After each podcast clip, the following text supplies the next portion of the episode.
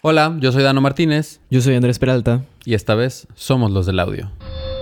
Ya llegaron los del audio. Pues ya estamos de regreso y hoy vamos a hablar de cómo fue nuestro camino hacia, digamos, el día que te levantaste, o bueno, tu camino, el día que te levantaste y dijiste, soy productor, soy ingeniero de sonido, tengo un estudio en mi casa, hoy tengo chamba, tengo que bajar a grabar y a producir esta canción.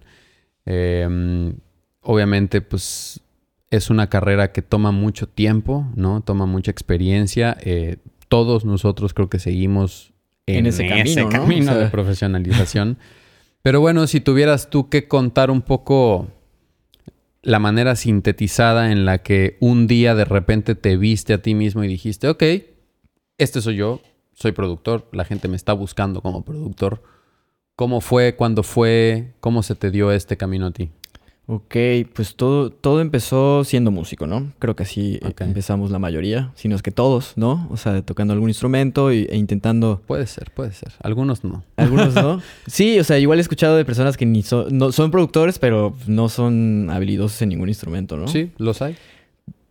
En mi historia, yo empecé con la bataca y pues me llevó, ahora sí que la curiosidad me llevó a ver de qué manera se, se grababa, ¿no? O sea, de qué, cómo alguien graba un disco, ¿no? ¿Cuántos ¿Cuál años? es el Pero, proceso? no? ¿Cuántos años tenías? Cuando me hice esa pregunta, como 13, 14. O sea, Sí, o eras sea- un mocoso. Ni idea, ¿no? O sea, ¿qué es un. XLR, no? O sea, cero, bye. Sí, sí, sí. O sea, a esa edad me, me empecé a hacer esas preguntas y recuerdo haber conseguido un cable que era de plug a USB. Ese era la plug a USB, interfaz así express, ¿no? pero ahí venía el convertidor. Era un cable así, el cable así. En una punta era un plug que salía y tenía como otra entrada de plug, ¿no? O sea, como le podías conectar una guitarra o podías conectarlo a la guitarra, ya sabes. O sea, ok, como que- ok, ok. Era como macho hembra. Ajá, el- la misma eh, punta. Ok. Y luego la otra punta era USB. Ajá. Era como una Y, ¿no? Ok, Entonces ok. Iba, iba un USB. Esa fue mi primera herramienta para grabar. Y, pero con eso, o sea, y un micrófono de menos de 200 pesos. Así. Guau. Sí. O sea, técnicamente hablando, tu interfaz fue un cable. conectado a otro cable que llevaba un micrófono. Claro, exacto. Sí, sin preamplificador, sin nada. Así como llegue, así me dio a entender la vida, ¿no? wow.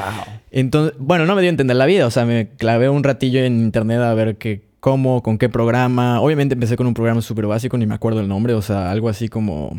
Y como, y como músico a esa edad, ¿ya te habías topado con un estudio? O sea, ya, ya conocías el mundo de los estudios de grabación como músico de 14 años y por eso se te despertó el cómo, lo, Sí, qui- yo- sí, cómo sí, lo hago sí, yo. sí. O sea, la verdad es que desde muy chamaco he tocado la bataca y a esa edad recuerdo haber tenido un- pues una banda en donde todos eran mucho más grandes que yo y les surgió a ellos la idea y, la inspiración de vamos a grabar eh, eh, un disco, ¿no? Vamos a grabar unas canciones y fuimos a un estudio en una casa, así en un cuartito, sin aire acondicionado, sin ventanas, un ventilador nomás, que obviamente cada vez que íbamos a grabar era como, apaguen el ventilador porque va a entrar el ruido, y ¡pum! ¡Bye!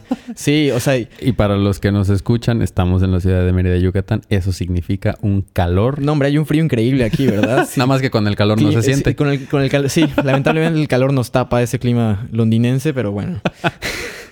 Sí, o sea, es- esa fue mi experiencia, ¿no? O sea, en- el entrar a un estudio así a los 14 años, eh, un estudio casero totalmente, o sea, era un lugar así, cero tratamiento acústico, las bocinas las traía aquí como arriba de la cabeza, ¿no? O sea, Sí, yo conocí ese lugar. Justamente, Sé de cuál hablas, Justamente cuál ayer hablamos de eso, Exacto, ¿verdad? y de ahí salió pues la idea, o sea, me sorprendió mucho el estando a esa edad en un estudio de grabación que en unas cuatro seis horas grabamos cinco canciones y, y la persona que nos grabó nos mezcló esas cinco canciones y ahora ahí está ahí está su disco, ¿no? Que obviamente era una calidad demo y era a- lo que alcanzaba igual nuestro presupuesto, ¿no? O sea, a los 14 años, ¿cuánto dinero tienes para grabar una canción? O sea, No, y, y cuánta experiencia tienes como músico también. ¿no? Claro, no, totalmente. O sea, sí. O sea, recuerdo que fue una grabación así de todos juntos y obviamente salió así de... se- ¿Qué es metrónomo, no? O sea, ¿monitoreo? ¿Cómo? ¿No? O sea, Cero, es- esa teoría no la teníamos para nada, ¿no? Pero ese fue mi acercamiento a querer descubrir, ¿no? Que el mundo de la grabación. ¿Y, y el tuyo cuál Órale. fue? Tu primer acercamiento a este mundo. Pues mi acercamiento tiene como muchas etapas. También soy músico. eh, también soy baterista, de hecho, casualmente. Ay, sí. Eh, tuve que desarrollar habilidades como músico en, pues, obviamente con, la con el paso del tiempo. Tiene como varias etapas mi, mi- mi momento en el que de repente me veo a mí mismo ya tomando la decisión de, ok, a esto es a lo que me quiero dedicar. Porque yo empecé a tocar la batería desde muy chavito por mi hermano y mi primo. Y como que lo agarré como porque, bueno, dije, ah, pues se me hace muy, no muy fácil, pero se me hacía fácil replicar lo que mi hermano me decía, ¿no? Claro. Me decía, tú siéntate y pégale así, ta, tú, tú, tú, ta, y lo hacía. Y pasan los años, entro a la secundaria, conozco un par de amigos y de repente se nos contagia esta onda, justo por ver a mi hermano que tenía una banda, se nos contagia esta onda de, oye, pues, ¿por qué no nos juntamos a tocar? Ah, pues sí, yo conozco un güey que tiene una bataca. Ah, pues yo tengo una guitarra y un día nos caímos. Entonces, para mí fue como muy natural, casi casi como, como escoger silla donde sentarte, ¿no? Fue así como, shot la bataca. O sea, ¿por qué? Porque yo me acordaba que yo había tocado batería unos años atrás de niño. Y me senté y se me hizo cómodo tocar la batería. Y bueno, ese fue mi acercamiento a la música en el, en el sentido de, ok, esto es algo que encontré para mí, ¿no? Como esta es una actividad que me, me generó como una identidad. Es mi deporte favorito, Es ¿no? Daniel el baterista, ¿no? Empiezas a generarte como estas identidades. Pasa el tiempo y en algún momento en el que tomo la decisión de si entrar, saliendo de la preparatoria, tomaba la decisión, tenía que tomar la decisión de si entraba a una carrera ya que yo quería estudiar ingeniería en sistemas. Yo tenía así como la Eh, meta de estudiar ingeniería en sistemas. Y decido tomarme un año sabático para estudiar batería. Estudio unos meses de batería con un maestro particular. Y en ese año entro a grabar, a- entramos a grabar una canción de concurso a un estudio de aquí de la ciudad de Mérida también. Y ese fue tu primera vez en un estudio de grabación. No, la primera vez que entré a un estudio fue con una alineación de esa banda anterior. Eh, teníamos, yo creo que tenía como 15, 16 años igual. Fue en otro estudio de la ciudad de Mérida y entramos a grabar una canción porque era para un compilado de un disco del ayuntamiento, ¿no? Del, del gobierno de la ciudad. Que bueno, lo había patrocinado el gobierno de la ciudad. Eh, y esa alineación era como todavía mucho más, eh, pues todavía de amigos de la escuela. Ya, to- ya componíamos, o sea, lo chistoso de, de nosotros fue que nunca nos gustó sacar covers. Y, nunca tuvimos, no, no solo no nos gustaba, sino no nos sentíamos con la habilidad para sacar covers, ¿no? O sea, como que teníamos otras bandas eh, compañeras de la misma edad y pues de repente ibas a las fiestas y veías que tus Que amigos tocaban Nirvana, sí, sí. Metallica, este... Las de siempre. Black, las de siempre. pero nosotros era como, no, nosotros no sabemos ningún cover, pero tenemos seis canciones nuestras, ¿no? Este, de rock Órale. progresivo, sin letra o lo que sea, pero ya, compo- o sea, siempre se nos despertó esa onda de componer. Qué chido. Entonces creo que desde ahí como que se me despierta una onda de proponer lo mío, ¿no? Y luego pasa esto que entramos a grabar un concurso y ahí fue cuando dije, no, esto es lo que quiero realmente. O sea, descubrí un mundo que más bien como que hice sinergia con dos cosas que me apasionaban, que era la tecnología. Desde siempre fui muy pegado a las computadoras y, y a tomar clases de computación y demás. Entonces encontré como esa sinergia y dije, wow, esta es la unión de las dos cosas que más Órale. me gustan. La tecnología y la música, que a final de cuentas yo tenía un enfoque de que quería estudiar ingeniería en sistemas. Entonces se me transforma en la cabeza y dije, oh, oh, Sí, ¿qué- papá, ¿qué crees? Tenemos que cambio hablar. de ¿no? planes, Sí. ¿no? Oye, qué, qué loco que sea esa unión de esas dos cosas, porque yo siento que mi acercamiento fue diferente. A mí me gustaba mucho como el rollo de do it yourself o de construyete cosas en tu casa y así. Entonces yo aprendí así a grabar, o sea, y me gustó porque esta carrera es todo el tiempo es invéntate cosas y, y Sí. haz locuras, ¿no? Es experimentar, ¿no? Es divertirte. Entonces se me hace muy loco, así digo, por eso te interrumpí. Que realmente, que realmente... dos caminos muy diferentes, ¿no? Sí, o sea, y realmente, por ejemplo, en esa etapa, cuando, cuando ya entramos a grabar este estudio, que a la per- al dueño del estudio le gustó lo que hacíamos y, y nos invitó a que grabáramos un disco completo en su estudio, ahí fue donde realmente aprendimos, junto con otro amigo que se llama Eduardo Tagle, a producirnos nosotros, porque la persona que se encargaba del estudio tenía otros trabajos que hacer, entonces de repente nos abría el estudio y nos decía, es que me tengo que ir a hacer una chamba. Como no nos estaban cobrando el fee del estudio, era como, éramos como parte de la casa productora, por así decirlo. Entonces de repente llegábamos y era como, oye, pero pues te vas a ir todo el día y nosotros estamos en nuestro año sabático en el que nos Claro, estamos es dedicando a la música ahora nunca, solamente, ¿no? ¿no? Bueno, mira, este, tú que ya le agarras la onda un poco a esto, ven, te explico. Mira, aquí ya te abrí cinco canales para que grabes la voz. Te llega en el canal 16 de la consola. Solamente fíjate que no llegue a rojo. Y ahí está el micro conectado, ya están los audífonos, yo ya me voy. Y era como, ok. Y entonces se metía Eduardo a grabar las voces y era como, bueno, pues a ver, rec, ¿no? Y entonces de ahí empiezan a venir estas como, eh, como focos que se te empiezan a aprender de decir, oye, a ver, a esa voz que acabas de hacer, y si le metemos una armonía, entonces se metía. Eduardo y era como le grabé, ¡wow! O sea, el mismo día te hiciste ingeniero de grabación y, y productor, ¿no? Pues Así. en la misma temporada, ¿no? Digamos, no el mismo día, pero di- digamos que con una temporada de estar yendo constantemente al estudio a suplir a esta persona que se encargaba de supiera el grabar. que me iba a grabar a mí, ¿no? Exacto. Entonces era como ya, de repente ya era como, oye, ya acabamos de grabar las voces, te toca la mezcla, ¿no? Y así como nosotros, ¿no? De hecho, la mezcla también fue dirigida por nosotros, o sea, como que le llevábamos referencias al ingeniero y le decíamos, es que ve, escucha, esto es lo que queremos hacer que suene y ah, lo pongo en el coche y me está reventando el bombo, el sub o lo que sea, ¿no? Eh, entonces sí, o sea, como que esa fue el momento en el que yo tomo la decisión de que esto era lo que me quería dedicar, fue cuando entro a ese estudio y cuando le digo a mi papá, ¿sabes qué? Ya no voy para ingeniería en sistemas, ¿qué crees? Y, Pero encontré y- algo Ajá, encontré algo que me llena más y que me apasiona. Y me acuerdo que mi papá me dijo, yo te apoyo, si lo vas... Bueno, mis papás, los dos, ¿no? O sea, a mi mamá fue un poco más difícil convencerla, pero al final los dos me apoyaron y, me- y mi papá lo único que me dijo fue, si lo vas a hacer, hazlo bien. Es lo único que te pido, ¿no? Sea lo que sea que vayas a hacer, dedícate y hazlo bien. O sea, Échale todas las échale ganas, todas ¿no? las ganas porque pues, si esto es lo que quieres, pues vas, ¿no? Adelante. Y así fue. Órale, qué chido. Oye, ¿y ¿cuál fue? No, no cuál. ¿Cómo fue tu primer trabajo como productor? O sea, con, con la banda, ¿cómo, ¿cómo fue la...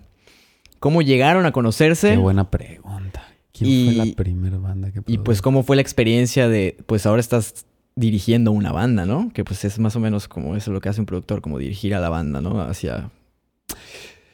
Ya me acordé. Estuvo. Fue como consecuencia de ser el propio productor ingeniero de mi propia banda otra vez. Después de, esta, de, este- de esta experiencia que te, que conté, pasan unos años más, agarramos un poquito más de experiencia. Yo ya me había ido al DEF a estudiar lo, lo que pude estudiar a mi alcance y a mis posibilidades económicas. Y me regreso a Mérida y entonces continúa la alineación de mi banda que se llamaba Aquem, que era una alineación de rock progresivo, ya estaba más consolidada. Y nos proponemos grabar nuestro propio EP, porque ya habíamos atravesado la experiencia de ir a un estudio de grabación que estaba bien puesto, pero tener la, la mala experiencia de no poder tener el control de tu producción a causa de que no estás pagando. ¿no? Y eso está, pues, o sea, es como triste darte con ese muro.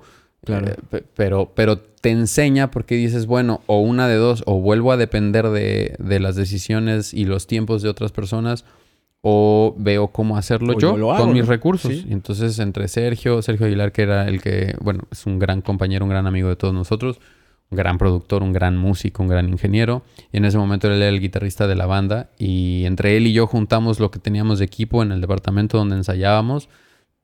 y ahí grabamos nuestro primer EP. Entonces, a causa de ese EP, es que me contactan las primeras dos o tres bandas amigas de la red, de la comunidad de, de bandas de aquí de la ciudad. Y me dicen, oye, pues es que escuchamos el disco de Aquem y suena increíble, entonces queremos que nos grabes, ¿no? Es muy chistoso porque aquí en Mérida como que con el tiempo se fueron eh, abriendo esas cajas de Pandora de conocimiento, ¿no? O sea, obviamente habían conceptos muy equivocados. Todos teníamos conceptos muy equivocados. O sea, para mí el que alguien se acercara a decirme quiero que me produzcas era simple y sencillamente meterlos al estudio y darles rec, ¿no? O sea, o bueno, en, en e- en- en ese momento en el que tienes 19 años, 20 años y te llaman como productor, Es grabar. pues es grabar y es sacarle sonido a las cosas y es tratar de interpretar lo que, lo que la banda dice. Oye, pero es que a mí me gustan las guitarras más distorsionadas. Eh, eh, así, ¿no? Le subes Gain. al para 11, arriba. súbele al 11, ¿no? Eh, Pero esas fueron las primeras veces que me contacta y que, pues, no sé, me puedo atrever a decirte que a lo mejor tuvo que haber sido o eh, Códice, que después se llamó Revolver. Hicimos un EP que se llamó Códice, que lo hicimos en mi primer home studio, que fue en la casa de mi mamá. Yo le pedí chance de que, de que me dejara poner en mi cuarto mi home studio. Y para hacer eso tuve que quedarme sin cama. Saqué la cama del cuarto. Le puse alfombra, le puse material, le pegué en las paredes así material absorbente, metí la bataca, tenía una compu, una interfaz, ocho micros, mis monitores y dormí todo un año. Todo un año. Todo un año mi cama fueron dos paneles de material absorbente, así los que ponía yo en la ventana para tapar en el día la ventana, en la noche los bajaba, les ponía una sábana con elástico y ahí me dormía. Ahí fue, fui a la, a la Jack White. Dormí un año alrededor de mi batería, así. Digo, el cuarto de, el cuarto de la casa de mi mamá estaba amplio, pero Ya. esa fue mi historia. O sea, yo dormí durante un año así en dos paneles acústicos porque no quería tener cama, no quería, no podía poner la hamaca porque estaba la batería en medio microfoneada y de necio y dormía yo increíble, o sea, el abrir los ojos y Y despertarte despertar en tu estudio y lo grabación. primero que ves es tu bataca microfoneada, dices, ok, Copper, voy a tocar. voy a sentar a grabar, ¿no? Y- ¿Y Qué tú? chido. ¿Cuál fue la primera banda que te llamó para Andrés? Queremos que nos produzcas. Pues fíjate que es que es- creo que hay dos eh, momentos en los que me doy cuenta que estoy produciendo. Porque yo empecé trabajando primero de asistente en un estudio, luego con recomendaciones terminé en un estudio ya como el ingeniero de grabación, ¿no? Ok. Ahí trabajé como un año, creo.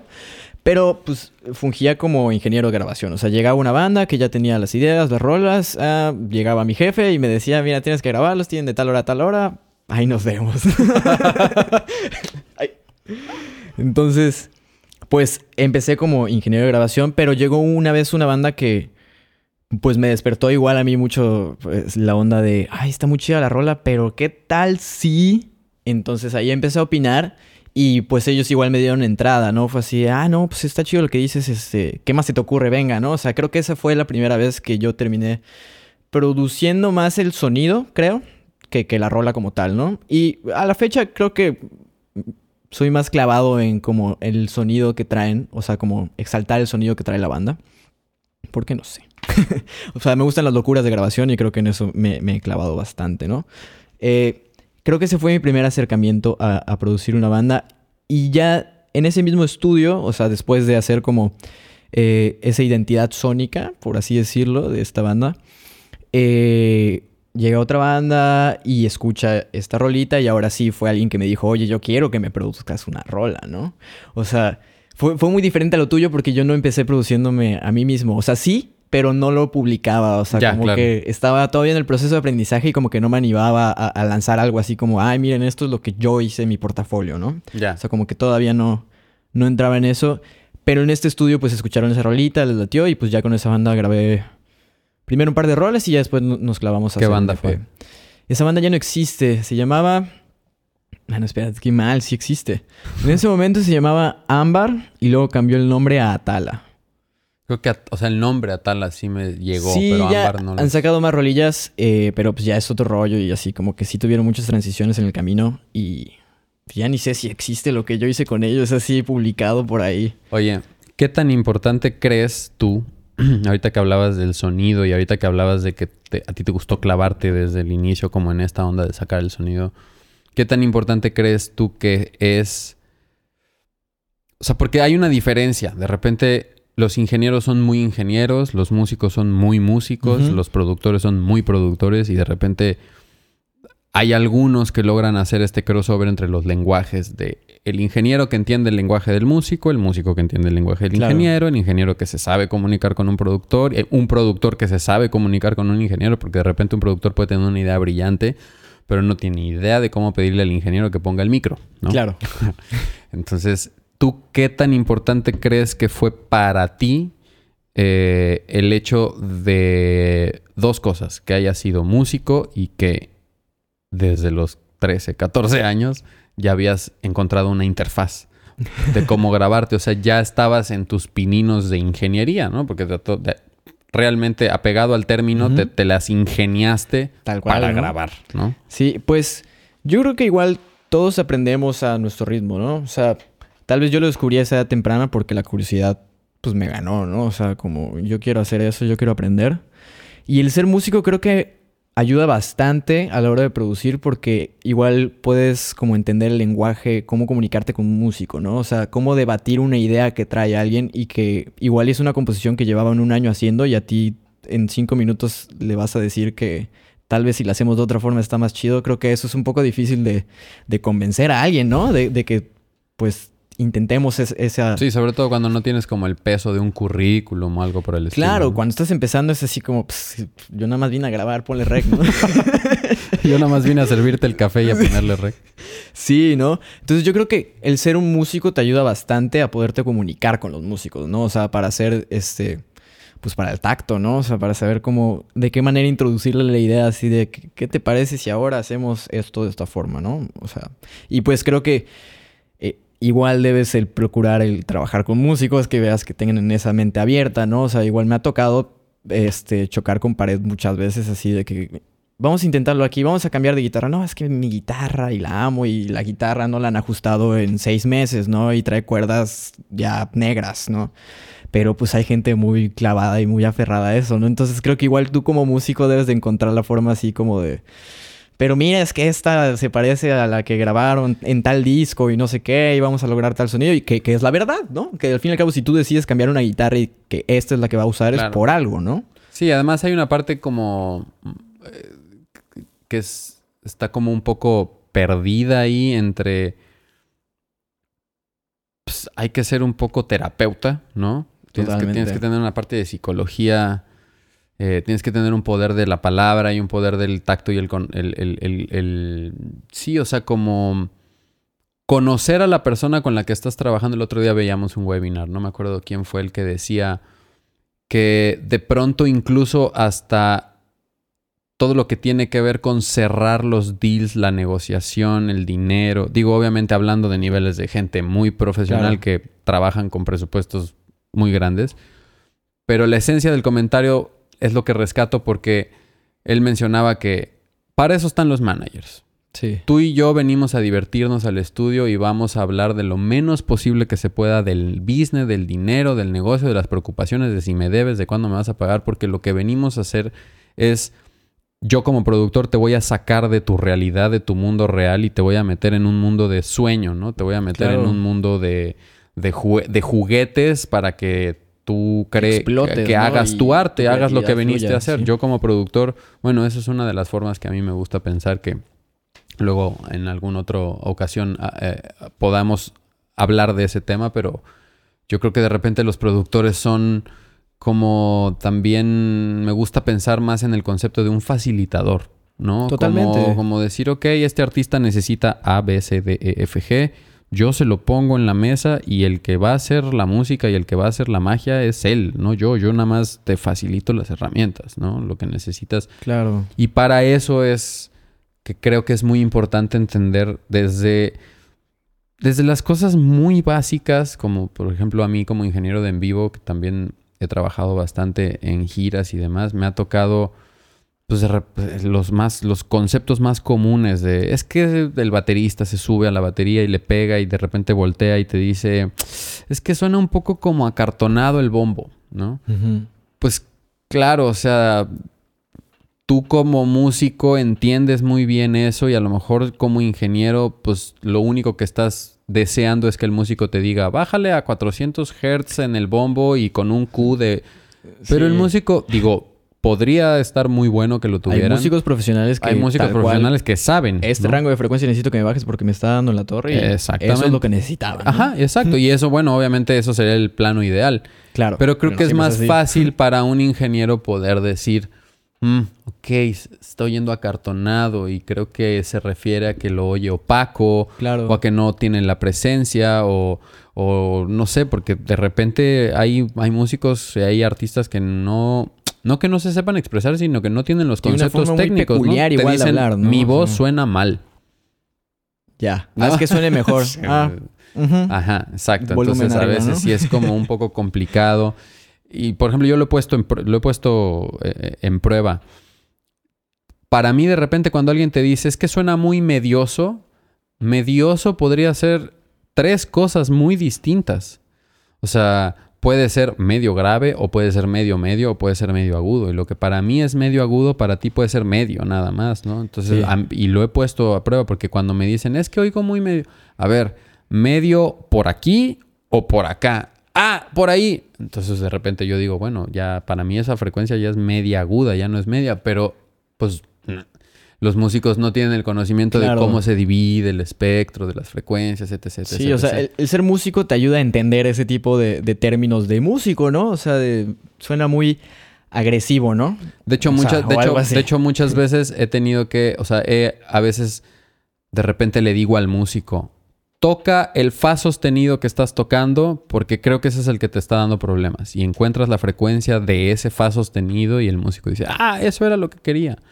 ¿No? Eh, entonces, creo, para resumir esta conversación, eh, lo que tratábamos un poco de, contarles de manera sintetizada cómo, cómo fue nuestro, cómo ha sido, no cómo fue, porque no ha terminado y espero que no termine dentro de mucho tiempo, pero cómo ha sido nuestra evolución en este, en este mundo que, pues, primero que nada, creo que uno de los requisitos más importantes es tener una pasión por la música inmedible. Mi nombre es Dano Martínez. Mi nombre es Andrés Peralta. Esta vez fuimos los del audio y nos vemos en la siguiente. Gracias.